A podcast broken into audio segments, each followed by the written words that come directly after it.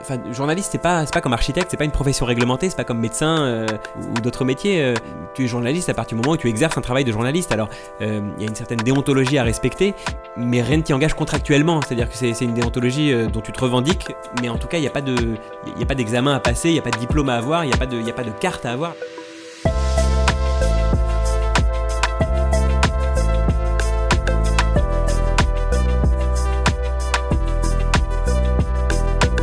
Eh bien, bienvenue dans Drop the Cut, le podcast qui part à la rencontre des diplômés architectes qui ne bossent pas en agence. Je suis Som Afchar et je reçois aujourd'hui David Habitant, journaliste d'architecture et bien plus. Bienvenue David et merci d'avoir accepté euh, mon invitation. Merci beaucoup, merci pour l'invitation.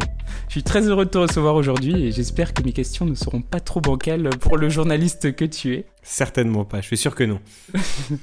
C'est le 14e épisode du podcast que j'enregistre, paradoxalement euh, seulement le deuxième en présentiel. Et j'aimerais donc euh, remercier l'agence DAS Studio qui nous prête aujourd'hui ses ateliers et nous permet d'enregistrer cet épisode sous une énorme tête d'élan empaillée. Qui fait un peu peur, mais qui a un côté un petit peu rassurant aussi. Voilà, c'est sous le signe de l'élan, euh, notre discussion. Ça ça. apporte de la chaleur à la pièce, c'est une astuce d'architecte. Euh, donc David, je t'ai présenté en tant que journaliste d'architecture, mais c'est assez euh, réducteur te concernant. Euh, donc pour les étudiants qui écoutent euh, et qui, à la différence de moi, n'ont pas ton profil LinkedIn sous les yeux, euh, permets-moi de dérouler rapidement ton CV. Je t'en prie. Entre 2007 et 2010, tu as effectué une licence à l'ENSA Paris-Malaquais. Ensuite, en 2011 et pendant un an, euh, tu as été attaché de production pour deux émissions euh, sur France Inter. Puis les deux années suivantes, cette fois, c'est pour le Grand Journal où tu as été euh, assistant d'émission, donc euh, pour les versions de Michel Denisot et d'Antoine Decaune. Effectivement. Ensuite, de 2014 à 2016, tu as été journaliste d'architecture pour le site slate.fr.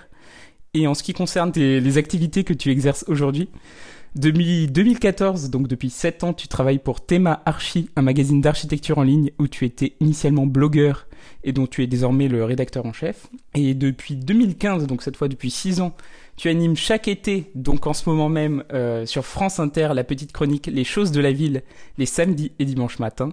Et enfin, également depuis 6 ans, tu as fondé euh, Prod, une agence de production audiovisuelle pour euh, le monde de l'architecture. Effectivement. Euh, si, bon, c'est une, lecture d'un profil LinkedIn. Alors, euh, euh, parfois, on arrondit un peu les dates et, et, euh, et on modifie un peu les intitulés. Mais voilà, ça donne un peu les, les, les grandes idées, effectivement. Du coup, pour prendre les choses dans l'ordre chronologique, ma première question, elle est assez évidente. C'est pourquoi avoir arrêté les études d'architecture en licence? Alors, euh, j'ai plein de réponses à cette question. Euh, parce que c'était dur, parce que j'étais peut-être pas fait pour ça, parce que, euh, très concrètement, parce que euh, je pense qu'il y a un- une chose dans les études d'architecture que je vivais peut-être pas très très bien, c'est euh, tous les jurys. On est sans cesse en train de présenter des projets devant des jurys, on est sans cesse en train d'être noté sur un travail qu'on a effectué, parfois pendant plusieurs mois, parfois à travers un jury qui lui va ne durer que quelques minutes. Et euh, je trouvais ça très très dur. Je trouvais ça franchement très très dur.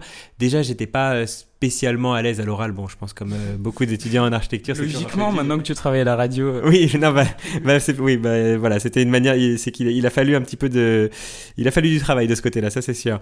Mais voilà, no- j'étais peut-être pas spécialement à l'aise à l'oral, j'étais pas spécialement bon peut-être dans, dans- dans le cadre de mes études aussi. Et puis, et puis peut-être, je sais pas, euh, c'est une, euh, j'ai pas beaucoup de recul sur la chose, mais peut-être à titre personnel, en tout cas que j'étais peut-être pas, j'avais peut-être pas les épaules suffisamment solides aussi pour euh, pour ce genre d'études où quand même on est beaucoup remis en question et c'est sans doute très très bien d'être remis en question et ça a été peut-être très bien que je le sois pendant 4 ans à raison de une fois toutes les semaines, deux semaines, trois semaines selon les, les fréquences des jurys. Mais euh, je pense que j'ai été content de, sortir de tout ça et de plus avoir euh, cette, euh, cette, cette, impression d'être sans cesse jugé sur ce que, sur ce que je proposais. Voilà. J'ai adoré ces études d'architecture. On va pouvoir, je pense, en, en discuter, mais, mais je pense que j'ai aussi adoré en sortir. mais du coup, pendant tes études, tu te projetais à un moment en tant qu'architecte ou jamais euh, Euh, oui, euh, oui, oui, bien sûr. Alors là encore, tiens, ça serait, je sais pas exactement ce qu'il en est chez d'autres architectes, chez d'autres étudiants en architecture de mon époque, mais aussi chez d'autres étudiants en architecture aujourd'hui. Je me rends pas compte si si la manière dont l'architecture est présentée amène toujours à ce genre de raccourci, mais pour ma part. Euh, enfin, je suis arrivé en études d'architecture sans trop savoir exactement en quoi consistait l'architecture, et j'imaginais qu'on allait faire de nous, de chacun d'entre nous, ou en tout cas au moins de moi, euh, j'avais cette euh, prétention-là, euh, une grande star de l'architecture. Enfin, j'avais que ça comme référence. Je connaissais Jean Nouvel et Franck Guéry. Je ne sais pas si j'avais quelques autres noms à, donner à ce moment-là. En tout cas, j'imaginais pas que l'architecture, ça pouvait être autre chose. Et moi, je me voyais bien en être, en tout cas, dans ce sens-là. C'est après, avec la pratique et avec ce que ça impliquait réellement, que que déjà je, je, suis un petit peu redescendu sur Terre. Euh, je, suis, je me suis rendu compte aussi euh, de, la réalité du métier. Et, tu serais peut-être dessinateur pour Franck Guéry. Voilà, exactement, et que ce serait déjà euh, une très très belle chose, effectivement. non, et puis surtout, je me suis... Enfin voilà, je, je, me, je, me, suis vu dans une pratique plus, plus réaliste de l'architecture, dans un premier temps, avant de me rendre compte que euh, ça demandait peut-être aussi des capacités que, que, que, j'avais peut-être pas forcément, ou peut-être que j'avais d'autres choses à, à, dire ou à faire. Euh, enfin, euh, voilà, c'est alors je sais pas si c'est maintenant qu'on développe tout ça, mais en tout cas c'est vrai que je me suis vu dans, je me suis vu continuer dans l'architecture jusqu'à ce que j'arrête mes études d'architecture. C'était pas, pas un plan prévu d'arrêter mes études d'architecture. C'est une opportunité qui m'a permis de faire une année de césure qui finalement ne s'est jamais refermé. Je suis encore en césure là, je vais peut-être reprendre demain. Et c'est voyant d'autres possibilités, euh, un autre avenir professionnel, euh, c'est voyant cela que j'ai décidé de, ne pas reprendre des études d'architecture. Bah justement, euh, je voulais savoir comment on passe d'être un étudiant en licence en architecture à justement travailler pour France Inter en tant qu'attaché de production qui, d'après ce que j'ai compris, euh, d'après mes recherches Google, est un rôle plutôt important pour, euh, dans la production euh, d'une émission. Oui, effectivement, les, les attachés de production à Radio France, c'est comme ça qu'on les appelle à Radio France. Peut-être c'est le cas dans d'autres radios, peut-être plus largement, on peut parler d'assistants d'émission. ce sont les personnes qui participent à, à, fabriquer au quotidien les émissions de radio avec le duo producteur-réalisateur. À Radio France, notamment, les producteurs sont la plupart du temps les animateurs de l'émission et il travaille en collaboration avec un réalisateur à chaque fois pour euh, mettre en onde euh, voilà une idée, un projet euh, d'émission. Et l'assistant d'émission, l'attaché de production, travaille avec ce duo-là pour, pour apporter au quotidien des, du contenu. C'est, l'attaché de production qui va participer avec le producteur et le réalisateur à, à, trouver des invités, à trouver des idées d'abord de sujets, à voir quels peuvent être les invités qu'on, qu'on peut avoir sur ces sujets-là. Et puis très concrètement, c'est l'attaché de production qui prend contact avec ses invités, qui euh, fait ce qu'on appelle la programmation, qui aide le producteur sur tout ce travail éditorial euh, jusqu'à l'aider à préparer euh, chacune de ses émissions. c'est effectivement un des, un des postes que j'avais à, France Inter. Et pour répondre à ta question très précise qui est comment on passe d'études d'architecture à un poste chez, à France Inter, il y a une étape entre les deux, il y a une marche que je m'étonne de ne pas avoir mis sur mon CV LinkedIn, mais... Euh, mais... Si, c'est peut-être moi qui l'ai... Euh, Alors non, non, je t'en prie, mais... Une radio étudiante Effectivement, voilà, et, et, elle est très importante, cette radio étudiante, euh, dans le cadre de mon parcours. c'est Radio Campus Paris en fait, tout est parti de là. C'est-à-dire que pendant mes études d'architecture, j'avais eu l'occasion, grâce à mon grand ami Thibaut Pombet, qui nous écoutera peut-être, euh, de découvrir cette radio étudiante. Donc lui, il avait l'occasion de faire quelques petites chroniques de temps en temps, euh, de façon bénévole hein, et, amateur évidemment. Et puis un jour, il m'avait amené avec lui là-bas, et puis j'avais trouvé ça génial. Et puis du coup, euh, j'ai continué à y aller d'abord avec lui, et puis euh, on a monté une émission ensemble avec d'autres personnes, et puis, euh, puis finalement Thibaut, lui, a, arrêté la radio, mais moi j'ai continué d'aller régulièrement à Radio Campus Paris en parallèle de mes études d'architecture. Donc c'était euh, mon, petit, mon petit loisir du, jeudi soir, puis du jeudi soir et du mardi soir, et puis du lundi soir aussi, et puis un moment en fait où, où mes journées se répartissaient à part, non pas égales, mais pas loin, entre euh, les études à l'école d'architecture et le loisir à la radio. Si bien que j'ai eu plein de postes à, Radio Campus Paris, jusqu'à ce qu'il y ait un poste qui, qui une petite ouverture de poste sur une année. C'était un volontariat en service civique à l'époque, euh, qui consistait à assister euh, le directeur d'antenne, la directrice d'antenne de Radio Campus Paris. Et lorsque ce poste s'est ouvert, il se trouve que, enfin, c'était un poste qui allait s'ouvrir pour septembre. Et j'ai appris l'ouverture de ce poste vers euh, sans doute euh, fin d'année, avril, mai, juin, à un moment où les études d'architecture commençaient à devenir vraiment compliquées. Moi, j'allais euh, passer le, dernier jury, enfin le dernier projet pour avoir une licence que j'ai eu en 4 ans. Et c'est vrai que ça me trottait un petit peu dans la tête ce poste qui s'ouvrait. Et comme élément déclencheur, j'ai eu mon jury de projet pour la licence, mon dernier jury de projet, c'est très mal passé. Sans doute, mon projet était-il très mauvais, j'en sais rien. Toujours est-il que moi, j'en étais très content de ce projet. J'avais beaucoup travaillé, je m'étais beaucoup investi. Euh, bon, euh, quand je raconte l'histoire, j'aime bien préciser que, que, les enseignants qui m'encadraient et, me soutenaient beaucoup sur ce projet-là, et donc j'en étais assez fier et j'avais l'impression que c'était de façon absolue un bon projet. Or, euh, ben, ça ne l'était évidemment pas, en, tout cas pas de façon absolue, puisque le, jury s'est très mal passé. C'est un jury extérieur, donc un jury externe qui, qui n'avait pas été avec nous pendant la conception du projet, qu'il découvrait là pendant les, les 10 minutes de présentation. Et, euh, et vraiment, ça s'est très très mal passé. Je me rappelle, j'ai eu, euh, je crois, 10, euh, donc la moyenne tout juste. autant dire que c'est une mauvaise note.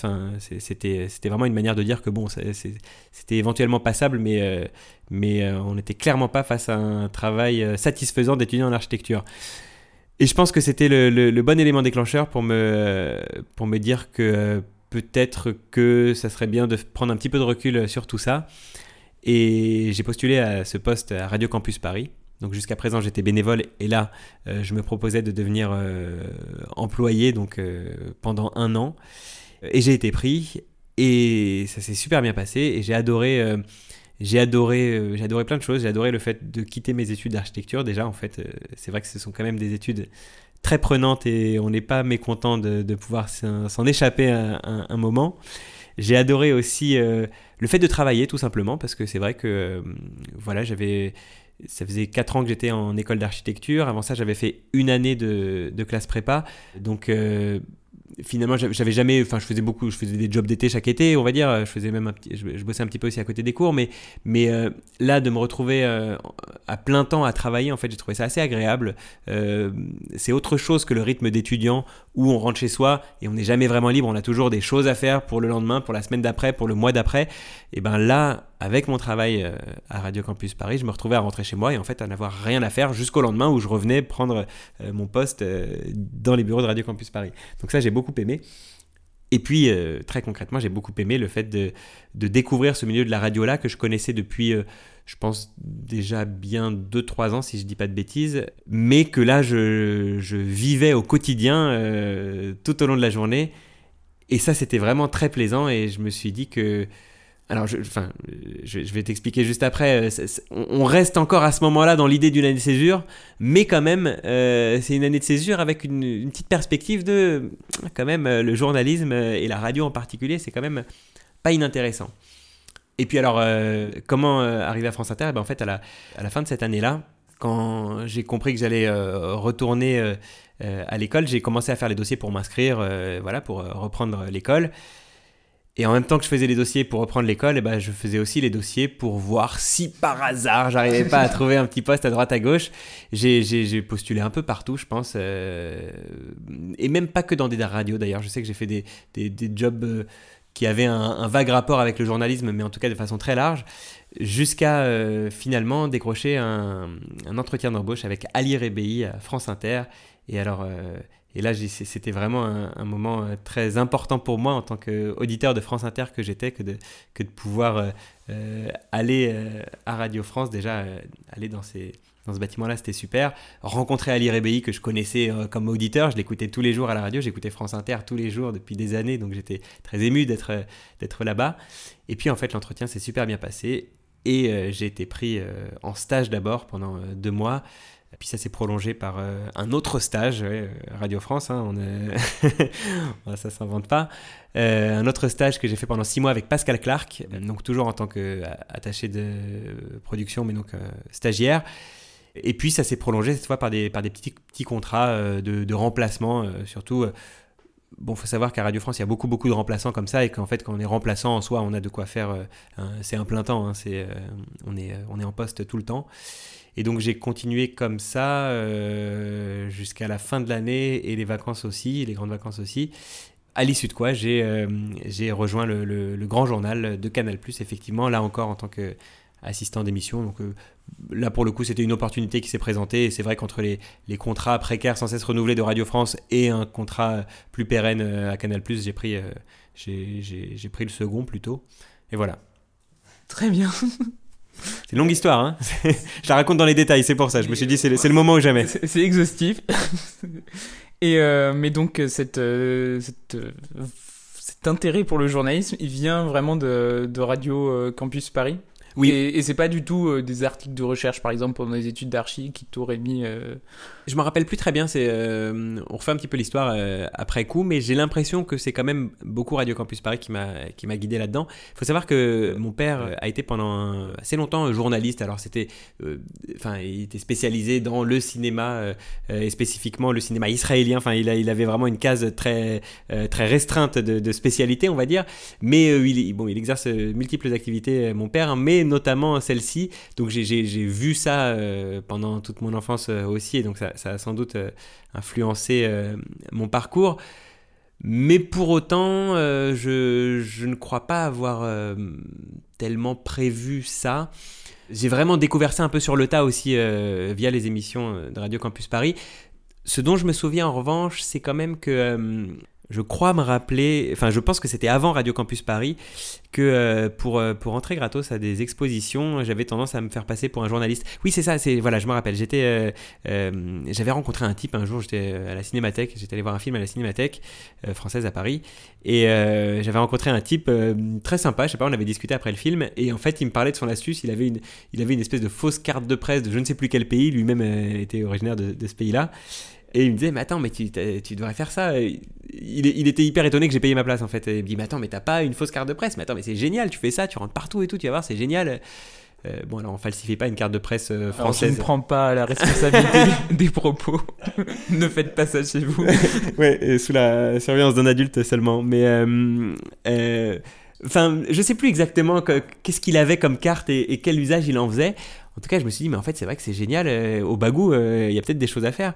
Et, euh, et j'ai commencé de, comme ça à, appeler des, Enfin, je me rappelle d'une expo sur le Grand Paris à l'époque à la Cité de l'Architecture et je me rappelle que, que j'avais appelé de façon vraiment, pourquoi pas, tiens, j'ai demandé le service de presse et puis je sais pas, on m'a passé quelqu'un et puis, puis je me suis présenté comme journaliste, euh, je sais plus qu'est-ce que j'ai brodé autour de ça, mais je me suis démerdé pour avoir deux invitations pour, la, pour le vernissage de l'expo et, et c'était, j'avais amené mon cousin qui est architecte d'ailleurs et c'était trop marrant de me retrouver au milieu de tout ça. J'étais hyper heureux en fait. Et je me dis, mais c'est tellement simple et c'est génial. Et, euh, et je l'ai refait plusieurs fois comme ça pour aller pareil au musée gratuitement. Où, euh, euh, je me demande si j'ai même pas récupéré des livres comme ça aussi. Enfin bref, je, et je trouvais ça génial et j'avais l'impression d'avoir d'avoir hacké le système. Et bon, quand on est étudiant, forcément, c'est pas. Non seulement c'est pas donné tout ça, c'est quand même assez cher pour les revenus qu'on a en tant qu'étudiant. mais en plus, là, il y avait ce truc d'être. Enfin, je me rappelle cette soirée à la Cité de l'Architecture c'est de l'architecture avec qui je travaille beaucoup aujourd'hui. Je leur ai jamais raconté cette histoire. Tiens, je pourrais leur en parler. euh, mais je me rappelle ce truc-là. Je m'étais retrouvé au milieu de, euh, de tous les grands architectes qui avaient travaillé sur le projet du Grand Paris, les, euh, les MVRDV. Il y avait Rogers, il y avait Nouvelle, il y avait peut-être M. Koulas aussi. Enfin, il y avait tous ces gens-là qui étaient là, qui, qui se baladaient avec, avec une coupe de champagne à la main. Et moi, j'étais au milieu d'eux et j'étais assez halluciné du truc je pense très sincèrement que ça, ça m'a aussi donné envie d'être journaliste. C'est-à-dire que plus que l'envie d'écrire, c'était l'envie de, euh, je pense qu'il y avait un peu une envie d'en être un peu. Euh, je, C'est un métier qui te permet de te faufiler à des, euh, des endroits. C'est clair. Mais du coup, tu tu t'es d'abord appelé journaliste, puis tu as essayé de te convaincre toi-même que tu l'étais. Exactement. exactement. écoute, finalement, pourquoi pas après tout Tu sais, il y a cette, spécificité, je sais pas, mais cet élément que qu'on sait pas toujours, mais mais enfin, journaliste, c'est pas, c'est pas comme architecte, c'est pas une profession réglementée, c'est pas comme médecin, euh, euh, notaire ou, d'autres métiers. Euh, tu es journaliste à partir du moment où tu exerces un travail de journaliste. Alors, il y a une certaine déontologie à respecter, mais rien ne comment dire, rien ne t'y engage contractuellement. C'est-à-dire que c'est une déontologie dont tu te revendiques, mais en tout cas, il n'y a pas d'examen à passer, il n'y a pas de diplôme à avoir, il n'y a pas de, il a pas de carte à avoir. La carte, la carte de presse, est très intéressante pour tout un tas de raisons. Euh, parce qu'elle permet de rentrer au musée sans faire la queue et parce qu'elle permet de, déduire une partie de ses frais de travail euh, dans le cadre de ses impôts, notamment. Mais en tout cas, c'est pas une carte, c'est pas la carte de presse qui fait le journaliste. En tout cas, on, est journaliste euh, sans avoir nécessairement une carte de presse. Et donc, et donc après tout, pourquoi pas, tu vois? Si on revient sur ton parcours, en fait, étais, euh, certes, tu as fait euh, Radio Campus Paris, mais ensuite chez France Inter et euh, au Grand Journal, tu étais plutôt du côté de la production. Effectivement. Et à partir du moment où tu es passé sur Slate.fr, t'as as vraiment écrit des articles à la première personne, enfin peut-être pas à la première personne, mais c'était vraiment avec ton nom, ton image, en tant que rédacteur d'articles. Et du coup, est-ce que ça a été naturellement cette cette évolution dans, dans, ta place dans, dans un média? Ouais, ouais, ouais, effectivement. Euh, ça a été assez naturellement parce que. Enfin, j'étais pas non plus exactement à la production dans le sens où euh, où, où j'étais dans une j'avais un, travail éditorial que ce soit à, à France Inter ou à ou à Canal. Mais c'est vrai qu'en tout cas je étais dans l'ombre. Voilà exactement. Passer de l'ombre à la lumière. Non mais c'est c'est vrai que c'est exactement ça. Euh, en fait à Radio Campus Paris, on fait tous les rôles. On fait l'ombre et la lumière, si tu veux. À Radio Campus Paris, on, on se prépare euh, les émissions en commun. Euh, un jour, tu réalises euh, l'émission de ton copain, et puis l'autre jour, c'est ton pote qui, qui, va réaliser ton émission à toi. on est réalisateur, technicien en même temps. On est, on est animateur d'une émission, chroniqueur sur une autre. On fait un petit peu tous tout. Et donc, donc il n'y a pas cette frontière, si tu veux, à Radio Campus Paris entre enfin, de façon générale, dans les radios étudiantes, il y a des techniciens, euh, parfois certains qui viennent juste pour, euh, pour, pour faire de la technique parce que ça leur plaît, ou alors parce qu'ils sont embauchés par ces, par ces radios-là pour faire uniquement la technique. Mais disons que une grande partie des, des, bénévoles de ces radios-là, souvent, touchent un petit peu à tout, à des questions très techniques, à des questions très éditoriales, et à la production de l'émission au sens large, qui qui est un petit peu entre les deux. Lorsque j'ai travaillé à France Inter, puis au Grand Journal de Canal+, euh, là, j'étais effectivement, j'avais un travail éditorial, mais euh, je préparais, je travaillais pour les autres. Et, euh, justement, en fait, il y avait une petite frustration là-dedans. C'était, c'était très agréable. J'aimais beaucoup, j'ai, adoré bosser à France Inter, j'ai adoré bosser au Grand Journal ensuite. Mais parfois, euh, bon, j'imagine comme un architecte aussi qui bosse dans une grande agence, euh, dans une très très grande agence. Le Grand Journal, c'était une très très grande émission. Donc, euh, du coup, il les, y a d'autant plus de maillons dans la chaîne et les maillons sont d'autant plus restreints, quoi. Voilà, exactement. et c'est vrai qu'il y avait une petite frustration aussi de ça. Et la deuxième année au, Grand Journal, j'ai commencé à proposer plein de sujets. J'ai commencé à proposer euh, euh, des rubriques, euh, des chroniques, des, ce qu'on appelle des magnétos, quoi, des, petits, des petits reportages ou des, ou des, choses qui pouvaient rentrer dans le cadre de l'émission. Et il n'y a rien qui, qui n'a jamais abouti finalement. Et du coup, j'étais un petit peu déçu. Et c'est vrai qu'à la, la, fin de l'année, je me rappelle, j'avais vraiment sorti toutes mes cartes quoi, pour essayer de faire autre chose que de la préparation d'émissions. Et finalement, rien n'ayant abouti, j'ai décidé de, quitter euh, le Grand Journal. J'avais pas envie de faire une troisième année encore euh, en préparation d'émissions comme ça. Et voilà, et du coup, c'est à ce moment-là que je me suis dit, bon, euh, maintenant, j'ai des connaissances en architecture qui sont encore vives, mine de rien, parce que trois ans auparavant, je faisais mes études d'architecture.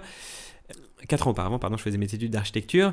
j'ai des connaissances journalistiques qui maintenant commencent à, à donner quelque chose, c'est-à-dire que Radio Campus Paris, c'était j'avais j'avais une, volonté de faire un travail journalistique mais mais j'ai vraiment j'apprenais en même temps que je faisais. donc formation en fait. voilà exactement. Oui enfin ça a été un peu ma formation mais mais du coup euh, bon ben comme un travail d'études c'est pas toujours euh, là où on est le meilleur quoi. Donc je pense que je pense que c'était euh, quand même bien améliorable ce que je pouvais faire à Radio Campus Paris à France Inter, ça devenait beaucoup plus sérieux euh, et j'ai vraiment appris le métier, sauf que disons que euh, j'ai eu souvent des rôles très très euh, précis de en grande partie je faisais ce qu'on appelait je, faisais les fiches quoi. J'étais fichiste je, préparais des, fiches sur le sujet qu'on allait traiter dans l'émission. Donc j'ai préparé la fiche en amont et je la donnais au producteur qui lui s'en servait pour préparer lui-même son, interview. Donc on n'était pas encore dans un travail journalistique complètement abouti on va dire. Et en fait c'est au grand journal où j'ai été en charge de de la documentation papier, euh, c'est un, rôle, je sais pas si ça existe encore dans des émissions, je ne sais pas s'il y a vraiment des émissions qui, fonctionnent encore comme le Grand Journal aujourd'hui. En tout cas, euh, mon rôle consistait, pour le dire euh, euh, très simplement, à, lire toute la presse. Enfin, j'étais en permanence en contact avec toute la presse. Je lisais tous les articles de tous les journaux, ou, moi je les lisais en diagonale, on va dire. Mais ça permettait d'être au courant un peu de tout ce qui se passait et ça pouvait ensuite m'aider à proposer des articles aux différents intervenants de, de l'émission pour les aider un tel sur sa chronique, un autre pour trouver des invités, un troisième parce qu'il va avoir besoin d'un article pour illustrer un reportage. Enfin voilà. Et donc tous les journaux auxquels on était abonné m'étaient adressés à moi. Je les lisais, je les triais et ensuite j'allais voir les différentes personnes pour leur dire ce que j'avais lu. Donc pendant deux ans, j'ai lu euh, toute la presse euh, au quotidien. Euh, donc je lisais le matin tous les quotidiens et puis selon les jours de parution des hebdos, je lisais l'après-midi les, les hebdos. Et ça, pour le coup, ça vraiment, c'était ma formation. Je me prétendais pas journaliste avant ça. Et en revanche, après tout ça, et notamment après ces deux ans à lire la presse au quotidien, à lire tous les journaux tous les jours, j'ai commencé à me revendiquer comme étant journaliste. Et donc voilà, donc je reviens, euh, petite ellipse temporelle, on revient à, la fin de ces deux ans-là au Grand Journal où donc j'ai envie de, quitter tout ça pour euh, cette fois être plus euh, moi-même à, l'origine de ce dont je parle, donc ne plus préparer pour les autres, mais faire moi-même. Et du coup, je me dis, bon bah voilà, j'ai cette expérience dans l'architecture, j'ai cette expérience dans les médias. Est-ce que ça serait pas le moment de lier deux, ces deux expériences entre elles? Pour être tout à fait honnête, à la base, j'étais même pas forcément parti pour retourner euh, dans le domaine de l'architecture, j'avais surtout envie d'écrire, de faire des reportages, j'avais vraiment envie d'être euh, d'être vraiment journaliste, de faire tout ce que je faisais à Radio Campus Paris, mais de le faire euh, non plus en tant que bénévole amateur, mais de le faire en tant que professionnel. Du coup, en fait, tu as cherché un prétexte. Exactement. Et c'est vrai que l'architecture, c'était un bon prétexte parce que, pour plusieurs raisons, évidemment, la première raison, c'est parce que ça m'intéressait. Hein. C'est un domaine qui, qui, qui, me plaisait, qui me passionnait même, et je continuais à avoir un œil sur tout ce qui se passait dans l'architecture, même alors que j'étais plus, euh, euh, alors que j'avais quitté l'école d'architecture, mais euh, de manière très pragmatique, être journaliste spécialisé, il y avait, il y avait 450 journalistes parisiens bien meilleurs que moi pour traiter de la musique, pour traiter de la littérature, pour traiter du cinéma. Être journaliste généraliste, c'est quand même très compliqué quoi. C'est enfin journaliste culture c'est enfin voilà c'est des postes on n'y rentre pas comme ça on va dire j'avais pas vraiment de valeur ajoutée en tout cas sur tous ces domaines-là. Et en même temps, euh, je me rendais bien compte que euh, l'architecture, quand même, euh, on la voyait pas trop dans les médias, on en entendait assez peu parler lorsqu'on n'était pas directement, lorsqu'on n'était pas directement concerné. Et je me suis dit qu'il y avait peut-être une place à prendre. Et c'est comme ça que, que j'ai voulu essayer de développer ça. Euh, au début plutôt pour d'autres magazines. Hein, euh, et donc tu, parlais de Slate tout à l'heure. Euh, alors c'est vrai que peut-être sur, LinkedIn ça peut paraître une longue plage temporelle, mais je pense que j'ai dû écrire 5 ou 6 articles, pas plus. Hein. je faisais juste des piges de temps en temps, donc peut-être c'est sur une plage temporelle un peu étendue, mais, mais finalement j'ai pas énormément bossé avec eux. En tout cas, à ce moment-là, quand je quitte le Grand Journal, j'ai vraiment l'envie de bosser, euh, de proposer des articles à Slate, euh, au Monde, euh, à, tous ces médias qui, m'intéressaient, pour, via ces médias-là, parler d'architecture au plus grand nombre. Sauf que très vite, quand je commence à, envoyer des mails pour leur dire Salut, je suis journaliste et j'aime beaucoup l'architecture, bah, j'aimerais écrire des, des, articles sur l'architecture pour chez vous.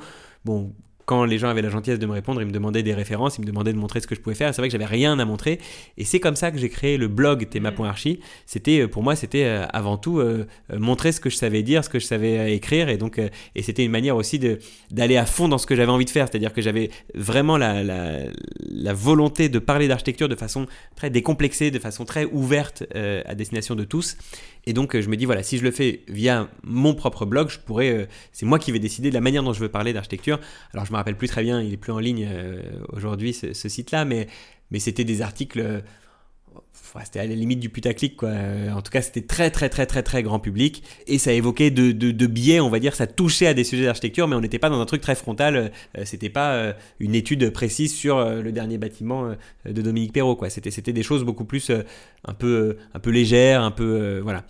Et donc, ce blog-là, dans un premier temps, il m'a permis effectivement de, faire des piges à droite à gauche, euh, notamment euh, chez Slate, où j'ai beaucoup été aidé aussi par la, la rédactrice en chef euh, de l'époque, rédactrice en chef adjointe, je crois, Charlotte Pudlowski, qui pour elle je pense que ma formation de journaliste, disons qu'elle est en trois temps, et peut-être que c'est ça le troisième temps euh, après, euh, après Radio Campus Paris et le Grand Journal, on va dire.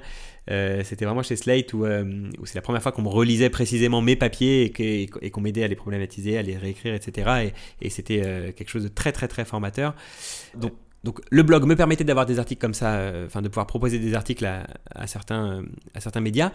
Mais malgré moi, je me suis rendu compte, ce que je te disais tout à l'heure, que en fait ce blog finalement il avait son petit public et, et, en fait peut-être que en lui-même il pouvait déjà être intéressant. Et c'est là où j'ai souhaité le professionnaliser. Alors j'étais toujours tout seul euh, derrière mon ordinateur euh, et euh, en pyjama, comme, euh, comme euh, c'est une blague que j'ai avec mon, avec mon associé où, où je, raconte qu'avant de le connaître, je bossais de chez moi en pyjama, mais c'est vrai, comme beaucoup de, je crois, de. Ce qui finalement est devenu courant. Oui, c'est ça, exactement. à l'époque, c'était pour les indépendants, les freelances. Il y a deux ans, ça m'aurait étonné. Oui, non, c'est vrai, non, ça se fait totalement, effectivement. J'ai passé une année d'études comme ça. bon, bah voilà. Et donc. Et donc c'est vrai que euh, j'étais toujours tout seul, j'étais toujours chez moi et j'étais toujours en pyjama, mais d'un blog présenté comme un blog, j'avais envie de faire quelque chose d'un peu plus sérieux, un peu plus structuré et avec des articles, euh, un peu plus d'articles de fond, mais aussi un, peu plus d'actualité. Enfin voilà, j'avais envie de faire quelque chose d'un peu plus complet qui pouvait. Euh, mon but c'était que en un seul site web, en un seul magazine web, on puisse avoir un panorama assez large de l'architecture avec à la fois des infos très concrètes que je reportais sous forme de euh, des c'est un fil qui reprend les, euh, les grandes actus euh, de l'architecture prises sur toute la presse en ligne. Mais en même temps des diaporamas pour présenter des, des, bâtiments pour, pour montrer la production architecturale d'aujourd'hui mais aussi des thématiques traitées par le biais d'articles de fond et puis aussi une présentation de tous les événements qu'il y avait autour de l'architecture de tous les contenus qu'on pouvait trouver en ligne voilà. Donc c'est un peu un panorama de tout ce que je pouvais moi, en tant que lecteur, avoir envie de savoir sur l'architecture, je voulais le présenter en, voilà, en un seul site web pour, euh, pour les gens qui, qui, qui seraient intéressés. Et donc, c'est comme ça que ce, petit blog théma.archi est devenu euh, ce que j'ai appelé ensuite le, le magazine web théma.archi, voilà, que j'ai fait pendant longtemps tout seul euh, avant d'être rejoint par une équipe. Peut-être que ce sera la suite de, la discussion. oui, mais justement, après, tu repasses, enfin, tu, tu recrées une structure justement de production où maintenant c'est toi qui embauches des gens dans l'ombre qui était ma prod et euh, il y a six personnes. J'ai compris vaguement que ton rôle avait à voir avec l'éditorial, mais euh, en même temps j'ai vu que sur le site de, de l'ordre des architectes tu avais fait des conférences, donc euh, donc si jamais tu peux m'expliquer ton, ton rôle dans, dans cette chose qui était ma prod. Eh bien écoute, alors puisqu'on est dans la chronologie, continuons sur la chronologie parce qu'elle explique bien, je crois, je crois à tout ça. Et je trouve que ça marche bien. Là. Ouais, c'est vrai, hein, c'est pas mal finalement. donc en fait voilà, à ce moment-là, je suis euh, journaliste pigiste pour euh, différents médias. En même temps, j'ai mon propre magazine web sur lequel euh, j'écris si bien que je commence à, me faire un petit réseau aussi dans, le milieu comment dire, de la médiation autour de l'architecture. à ce moment-là aussi, c'est là où je commence la chronique que je continue encore cet été sur France Inter. Et et donc tout ça fait que euh, je commence à me faire un petit réseau dans, le milieu de la sensibilisation à l'architecture, de la médiation autour de l'architecture, et je suis sollicité par quelques structures, par le CAUE de Paris notamment, par l'Ordre des architectes d'Île-de-France, par voilà quelques structures comme ça qui me sollicitent pour euh, travailler avec eux. D'abord euh, sur de l'animation de table ronde, c'était la première chose que j'ai faite en plus de juste d'écrire des articles, on va dire. Et puis petit à petit, en fait, je les aide un peu sur d'autres travaux éditoriaux euh, avec le CIE de Paris. Je fais des, podcasts, notamment on monte une série de podcasts. Et puis avec l'Ordre des architectes, j'ai commencé à, animer des tables rondes, mais aussi à les filmer. Pour la première fois, euh, ben, j'ai eu l'occasion de. J'avais un copain qui, qui, faisait des vidéos, et ben, du coup, ensemble, on, a collaboré pour faire euh, la captation d'une des tables rondes. Et puis, et en fait, ça a commencé à être des services que j'ai pu proposer à, à d'autres structures. Et, et à ce moment-là, c'était assez intéressant pour moi parce que ça me permettait d'un coup de vivre sans dépendre de structures extérieures. C'est-à-dire que j'ai arrêté à ce moment-là les piges pour... Euh, euh, on parlait de Slate, mais je faisais aussi beaucoup de piges à France Inter euh, à cette époque où je continuais d'être assistant d'émission par semaine de temps en temps comme ça, parce que le site web en lui-même il rapportait pas énormément. Donc, donc voilà, il fallait trouver d'autres sources de financement. pardon, je fais petite, juste une pause, mais puisqu'on parle des finances, c'est vrai que c'est quand même quelque chose de très intéressant pour quelqu'un qui, veut se lancer, de savoir comment est-ce que on finance tout ça. Oui, je sais jamais comment aborder la question. Et eh ben voilà, non, non, mais allons-y. entre parenthèses sur mon, sur mon conducteur c'est hyper important. Non, non, c'est hyper important. Je pense qu'on aura l'occasion d'en parler encore sur, sur d'autres, d'autres manières. Mais en tout cas, là, puisqu'on est sur, sur ce moment-là où tu lances une activité, euh, moi j'ai profité d'un chômage. J'avais un an et demi de chômage euh, en sortant de, du grand journal de Canal. Un an et demi, c'était, c'était intéressant. Ça m'a permis de monter une activité. Mais c'était pas suffisant. Donc. Euh, parce qu'en un an et demi, j'avais pas non plus suffisamment de piges à droite à gauche pour me faire un vrai revenu. Donc, euh, quand mon chômage s'est terminé, j'ai bossé notamment en hôtellerie. Je faisais, euh, j'étais euh, réceptionniste de nuit dans un hôtel dans le 17e arrondissement. J'ai fait ça six mois et ça me permettait d'avoir, enfin, c'était même pas un complément de revenu, c'était mon revenu en fait. Mais c'est arrivé, ce travail dans un hôtel, c'est arrivé au moment où je commençais à avoir justement de plus en plus de prestations au-delà de mes articles, et si bien que je, je, finissais par trouver un équilibre, et j'ai fini par arrêter de piger à, droite à gauche, par euh, arrêter de bosser dans cet hôtel et euh, par euh, n'avoir mes revenus que via mes activités éditoriales ou euh, je te disais, de, production, de captation, etc. Donc, euh, autour de Thema.archi, on va dire. C'est-à-dire qu'il y avait, le magazine web Thema.archi, et puis en même temps, j'étais sollicité pour animer des tables rondes, et puis en même temps, j'étais sollicité pour euh, rédiger des, réseaux sociaux pour, pour une autre structure, et puis en même temps, j'étais sollicité pour faire une captation de table ronde à un autre endroit. Enfin voilà. Et c'est tout ça qui me permettait de. Ça faisait. C'était des revenus que je trouvais assez cohérents, c'est-à-dire que je restais dans ce domaine-là je commençais à emprunter en fait le modèle économique qui est le nôtre aujourd'hui à Thémaprod, à savoir euh, un média euh, qui me permet de, qui, est le cœur du sujet, qui est, qui est, qui est ce par quoi je suis venu euh, et qui me permettait de défendre une, position de l'architecture, de, défendre un, un, propos de sensibilisation, de médiation autour de l'architecture, et en même temps des prestations annexes, annexes pardon, qui nécessitent les mêmes compétences que pour ce média, euh, donc des compétences éditoriales autour de la question de l'architecture et qui me permettaient de financer tout ça. Donc euh, non, non, c'est très important cette question de, l'argent, mais, mais voilà, j'étais content de pouvoir... Euh, enfin, au début, j'étais complètement aidé donc par un chômage, et puis j'ai dû prendre un, vrai job à plein temps pour... Pour, me faire des revenus. Puis au fur et à mesure, je commence à, gagner un petit peu d'argent par mes activités propres et je peux m'affranchir de tout ça. Et il y a eu un événement à ce moment-là qui qui a, marqué vraiment la, la, fin entre tous ces petits boulots, toutes ces piges et le début de euh, ma vie en tant qu'indépendant uniquement dans le domaine de l'architecture, de la sensibilisation euh, à l'architecture. C'est euh, un petit tour de France que, que je m'étais organisé où j'avais pris mon vélo pendant un mois, pendant 30 jours. bon, c'était un peu d'organisation en amont, mais je m'étais retrouvé pendant 30 jours à, être sur les routes de France comme ça. C'était vraiment un super souvenir. C'était vraiment très très bien. T'es pas le premier qui me dit ça, c'est marrant. Écoute, euh, je sais pas si t'as prévu ton été, mais, euh, mais pour un budget euh, assez faible, tu peux vraiment passer des super vacances en prenant ton vélo et en, et en allant faire un tour sur les routes. C'est hyper chouette. Et, et, là, pour le coup, je m'étais donné la, la, la, consigne, en plus de juste faire du vélo, c'était pas ça l'intérêt, c'était surtout d'aller voir des villes. En fait, c'est vrai que je me rendais compte que je connaissais finalement assez peu l'architecture. Je la connaissais de façon très euh, théorique, mais, mais, je, mais j'avais peu d'expérience de bâtiment et surtout j'avais peu d'expérience d'usager de bâtiment. Et donc, euh, pendant un mois, je, suis allé dans plein de villes et je faisais des articles au quotidien. J'ai fait beaucoup de reports euh, aussi sur, sur Twitter notamment, euh, et je m'en suis aussi servi pour certaines de mes chroniques sur France Inter. Donc tout ça, c'était euh, des discussions avec des habitants, des, visites de, logements, des, enfin voilà. En gros, j'arrivais dans une ville, j'avais pas de programme pré, prédéfini, mais en fait, de discussion en discussion, je me retrouvais à faire des visites assez chouettes et, et le soir, je, je, je, me faisais mon petit article dans ma chambre d'hôtel. voilà, donc j'ai fait ça pendant un mois. Et euh, j'avais quelques sponsors euh, qui m'ont permis de, de, financer ce voyage-là. Euh, la Cité de l'Architecture notamment, euh, Decathlon qui m'avait aidé, qui m'avait filé un vélo. Il y avait une marque de vêtements aussi qui m'avait euh, payé pour aller faire des, pour animer des événements dans certaines de leurs boutiques qui étaient situées sur mon parcours. Bref, tout ça, ça me permettait d'avoir un, petit, un petit revenu et donc c'est ce projet-là qui a été vraiment l'élément déclencheur et qui m'a permis d'arrêter de faire plein de petits jobs et de me concentrer à fond sur juste la médiation, la sensibilisation à l'architecture. Ben, si, on revient sur, euh, sur Prod, justement, il y a un truc que, je trouve intéressant. C'est que vous proposez un grand nombre de formats. Donc, euh, vous faites des vidéos, du podcast. Euh, en même temps, il y a toujours de l'écrit avec Théma Archi. vous animez des conférences, et j'en oublie. Et en fait, la structure même de, de Prod me fait penser, je sais pas si tu connais, mais au média Vox qui est arrivé sur YouTube il y a à peu près 5 ans et qui a un peu révolutionné ou, ou, du moins redéfini ce que peut être un média de nos jours. Euh, avec une équipe de journalistes comme euh, Johnny Harris, qui à la fois sont capables de présenter des vidéos, mais font aussi du montage, du motion design, de la musique. Et du coup, plus récemment en France, il y a, il y a la chaîne du Monde qui a un peu pompé cette formule. Mais de manière générale, en fait, c'est il y a de plus en plus d'exemples de journalistes euh, un peu touche à tout, qui sont à la fois derrière et devant la caméra.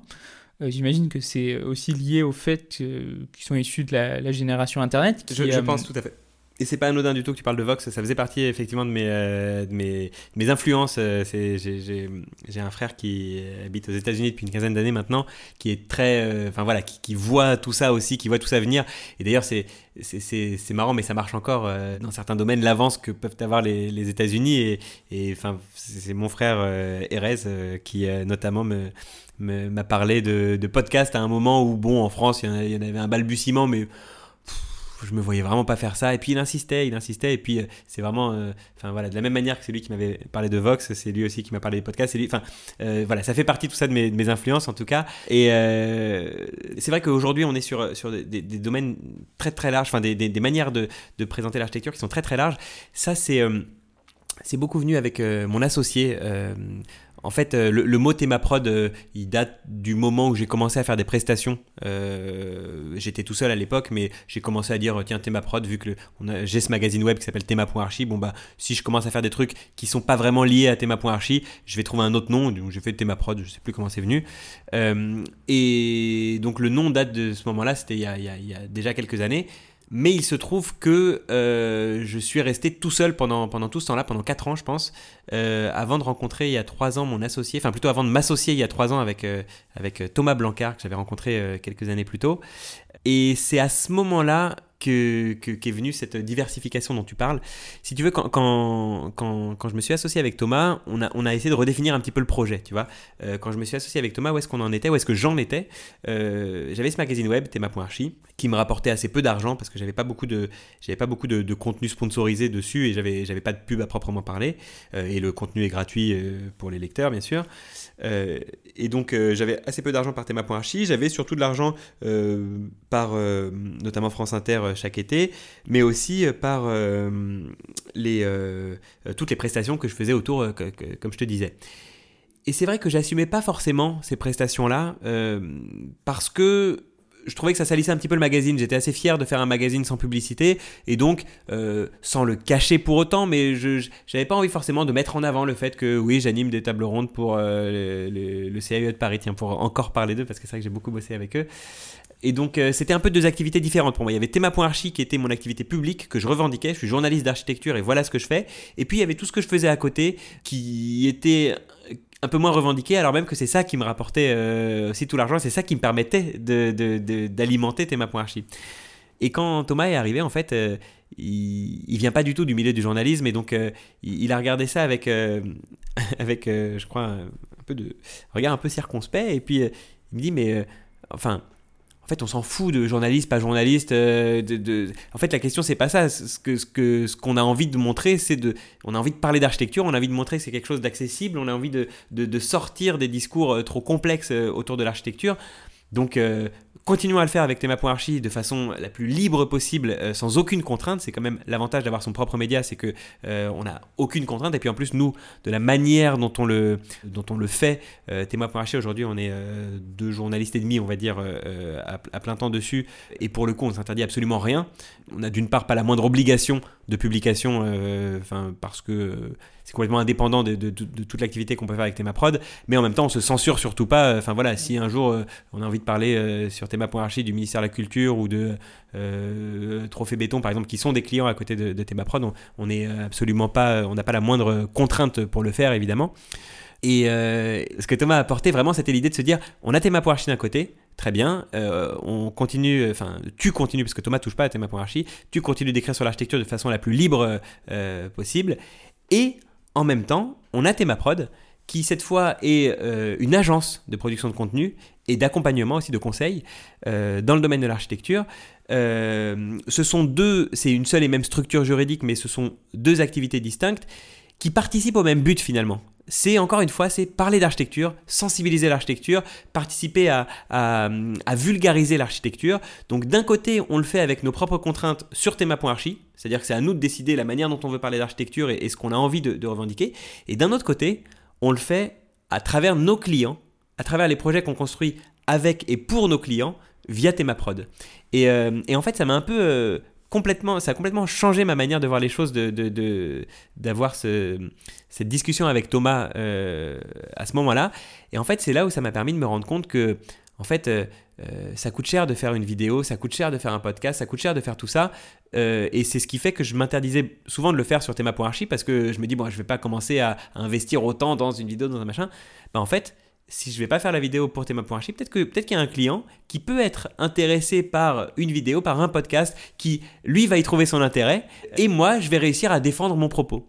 Et alors c'est des discussions toujours âpres avec nos clients. C'est-à-dire que si demain on propose une vidéo pour porter un panneau publicitaire et dire que tel ou tel client fait, fait, fait un travail génial, euh, euh, tu vois, on bosse avec des promoteurs, on bosse avec euh, avec Emerige, on bosse avec des architectes. Si on me demande de porter un panneau publicitaire pour dire combien leur travail est génial, je, je n'aurais aucun intérêt à le faire et je refuserai évidemment.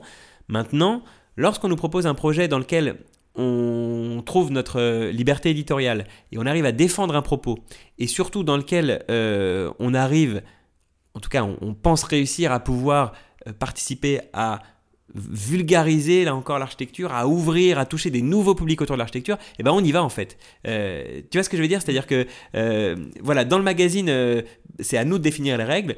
Face à nos clients, et eh ben en fait on se sert euh... Des sortes de parasites. non, mais bien, c'est exactement ça, mais c'est. Euh... Ouais, ouais, tout à fait. C'est une forme de parasitage euh, très bienveillant hein, et très bénéfique, et, et, nos clients sont tout à fait au courant de ça. Je veux dire, euh, on vient pas nous appeler encore une fois pour porter un panneau publicitaire parce que, parce que, parce que bon, ils savent que, que c'est pas des choses qui nous intéresseraient, mais surtout euh, euh, parce qu'on s'y retrouverait pas, en fait, on n'aurait pas forcément un intérêt à faire ça.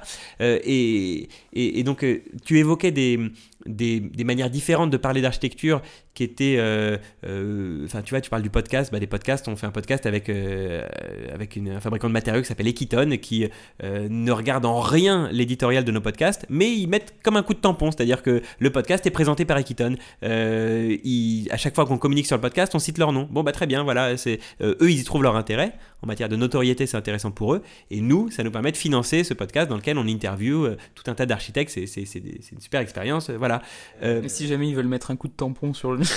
sur ton podcast, effectivement, sur, euh, c'est, écoute, je, je, passerai le message. non, non, euh, mais, mais tu vois, pareil sur des vidéos. nous, on a envie de faire des, on avait envie de faire des vidéos pour présenter des bâtiments. On avait vraiment ce truc-là, des petites vidéos de 3 minutes. Et ben, à ce moment-là, on est en discussion avec Cogedim qui nous propose de faire une web série pour présenter des bâtiments Cogedim. Bon, ben là, on, on en discute et puis on trouve un terrain d'entente en fait où c'est une web série où on présente des bâtiments qui sont conçus par des architectes qui ont fait des bâtiments Cogedim, mais on va pas faire forcément des bâtiments Cogedim.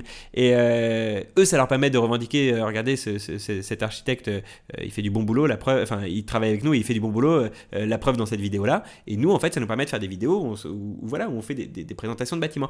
Et on en a encore d'autres, des choses comme ça, tu vois. Là, on, bosse en ce moment avec le ministère de la Culture, on fait une, série pour eux sur, sur Instagram, un mardi sur deux, on a un, live Instagram, donc un mardi sur deux à 19h, si vous voulez prendre le rendez-vous. Et on présente, euh, on fait une visite de musées, de monuments, de, voilà, d'un lieu remarquable partout en France. Euh, et c'est une visite à deux voix, donc avec un journaliste Thémaprod et un intervenant sur place, un directeur de musée, un conservateur, etc. et ça, on le fait pour le compte Instagram du ministère de la Culture.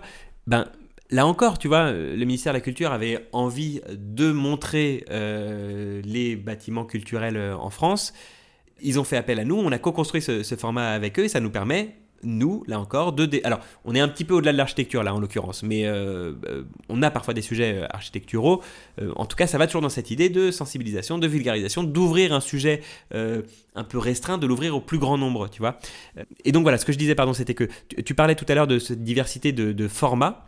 Euh, certes, euh, on a des émissions aussi, enfin, des petites émissions web, euh, là encore, toujours dans ce même format, enfin, toujours dans cette même idée, avec, en collaboration avec des clients. Le syndicat de l'architecture, l'autre jour, nous commande une série d'émissions. On a fait trois rendez-vous comme ça, à plusieurs, dans plusieurs villes en France, où on, vraiment on construit une émission avec, avec des invités, avec un sujet, avec l'émission est diffusée en direct sur Internet, avec des séquences, il y a des jingles, etc. Enfin, c'est vraiment une, vraie petite émission. donc, c'est un propos éditorial qui vient de nous, mais c'est soutenu et et c'est même impulsé là en l'occurrence par le syndicat de l'architecture. Enfin bref, euh, voilà les différents euh, formats de production qu'on a. Mais en fait, ça va même au-delà de ça. C'est-à-dire que via Thémaprod, on fait aussi euh, de l'accompagnement. Par exemple, on travaille avec des DRAC, les directions régionales des affaires culturelles, donc qui sont des, les émanations régionales du ministère de la Culture. Et on accompagne plusieurs DRAC dans l'organisation des journées du patrimoine.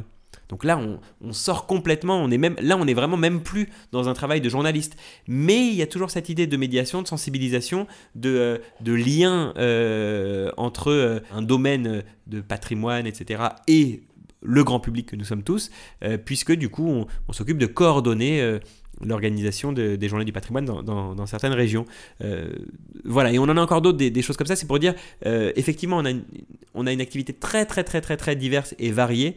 Le fil conducteur de tout ça, c'est juste que de parler d'architecture, de patrimoine, de ville, et par extension, on est parfois amené à parler un peu de design, parfois à parler un petit peu d'art, ou parfois à parler un petit peu de tout ça. Mais, mais voilà, en tout cas, on, se diversifie encore plus, tu vois, que, finalement que ce qu'on peut euh, voir euh, euh, à travers nos, productions.